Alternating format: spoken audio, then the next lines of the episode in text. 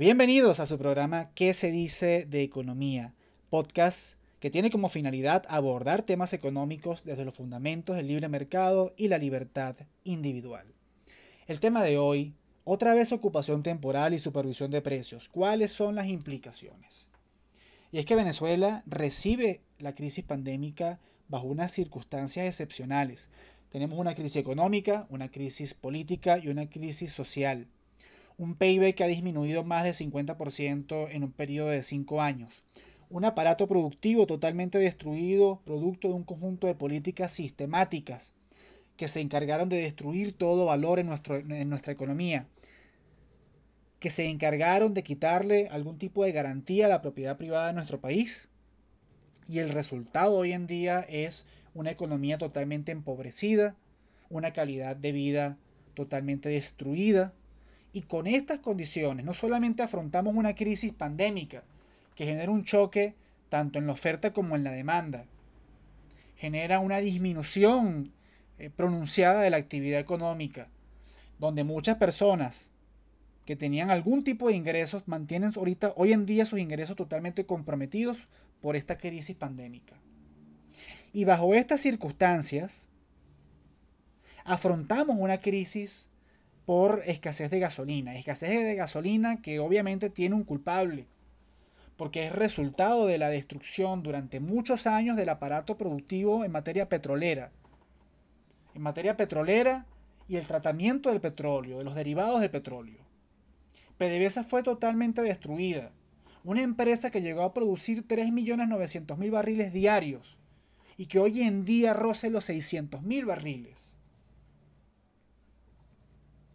Es inaudito que Venezuela no cuente con la capacidad productiva para producir petróleo ni para tratar petróleo y que tengamos que hacer frente a una escasez de gasolina que impacta a todos los niveles de nuestra economía.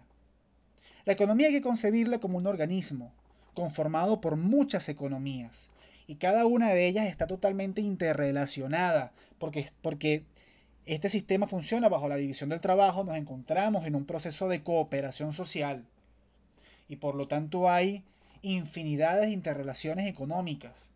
Pero para poder trasladar valor, para poder trasladar bienes, es importante la distribución, es importante la gasolina. Sin gasolina no hay cómo trasladar el valor y por lo tanto hay una destrucción de valor importante. Se destruye valor económico. Porque ¿cómo hace el productor de plátanos en San Cristóbal para trasladar su producción a Caracas, que es donde se demanda, que es donde está su mercado.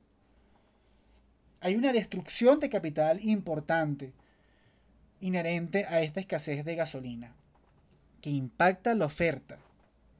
Y bajo estas circunstancias, el gobierno mantiene un conjunto de políticas que nada solucionan los problemas de los venezolanos y menos aún en confinamiento. Mientras el resto de los países a nivel, a nivel mundial disminuyen la presión fiscal para que las personas tengan ingresos disponibles, más ingresos para hacer frente a la cuarentena, para hacer frente al confinamiento, a esta recesión económica, producto de esta, de esta, externalidad que representa el coronavirus.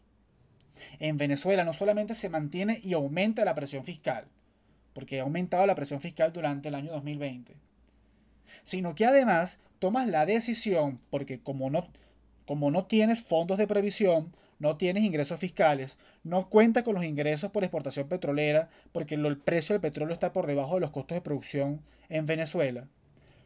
Cabe acotar, costos de producción que, que pueden ser menores si se invierte, si se hubiese invertido en la industria petrolera. Pero como no se invirtió en la industria petrolera y somos una industria totalmente ineficiente, pues tienes costos de producción elevados al precio, al actual precio de mercado del barril de petróleo. Como no cuentas con ingresos, mantienes la presión fiscal y por otro lado, financias un conjunto de subvenciones y el pago a la, de nómina de la pequeña y mediana empresa como políticas para, bueno, según, según el régimen, políticas para mitigar los costos del coronavirus, lo financias con emisión de dinero porque no tienes otro tipo de, de fuente de financiamiento. ¿Y qué significa financiar este gasto con emisión de dinero? Sin duda alguna, inflación. un aumento de precios y de tipo de cambio. Porque tienes un aumento en la oferta monetaria que no se corresponde con la demanda. Y por lo tanto hay un aumento, un aumento generalizado de precios. Por lo tanto, este fenómeno que, presenciamos en las últimas semanas, donde la variación de precios se ha incrementado y se ha incrementado el tipo de cambio, es totalmente natural. Si nosotros vemos con minuciosidad todas las causas de este fenómeno. Pero se resolvió trasladar el costo político de estas decisiones, de estas malas decisiones económicas, este, esto, esto se trasladó al sector privado, obviamente imputando la responsabilidad. Y decidieron realizar ocupación temporal, en este caso de la empresa llamada Coposa, que produce víveres, y un sistema de, supervisión de precios a a Plum Rose, a un matadero en el estado de Aragua, que considerando la pobre economía venezolana debe ser un matadero que ofrece una importante, una importante oferta de proteína en el mercado venezolano. Y se, se corrió el rumor y está circulando una lista de precios regulados de productos de bienes esenciales. Entonces, el costo político lo trasladas al sector privado sin solucionar las causas reales del problema, del aumento de precios. ¿Qué significa un control de precios? Significa colocar el precio de esos bienes por debajo del precio de mercado. Y al colocar el precio por debajo del, del precio de mercado, significa, tiene dos implicaciones de relevancia.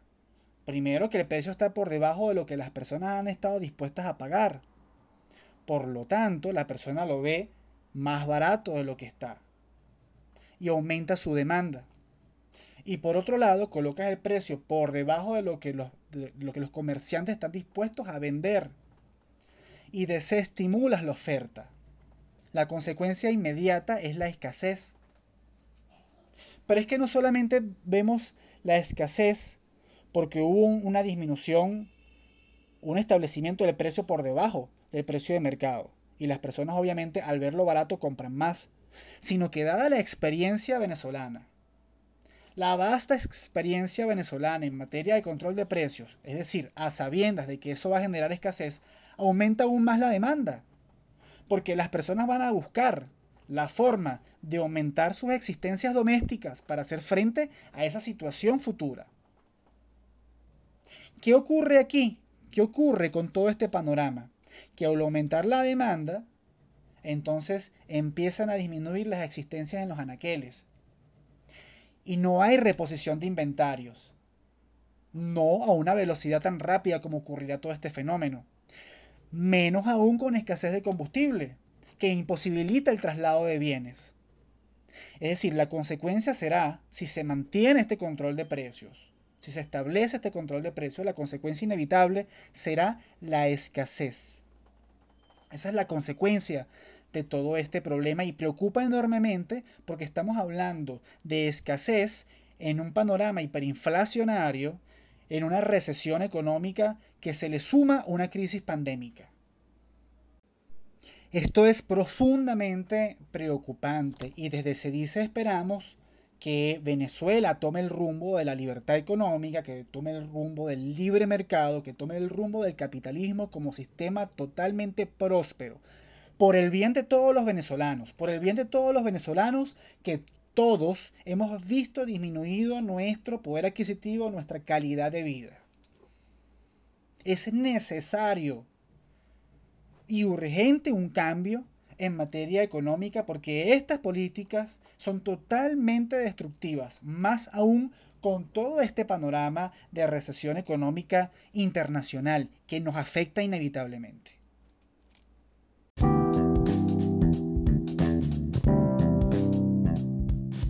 Bueno, estimado público, esto fue todo por este episodio. Esperamos que les haya agradado este programa, este nuevo proyecto de Se dice Libertad, de observatorio de gasto público. Puedes seguirnos por nuestras redes sociales, arroba Instagram se dice libertad, en Twitter, arroba se dice, y por nuestra página web www.sedice.org.ve. Esperamos vernos en una próxima oportunidad.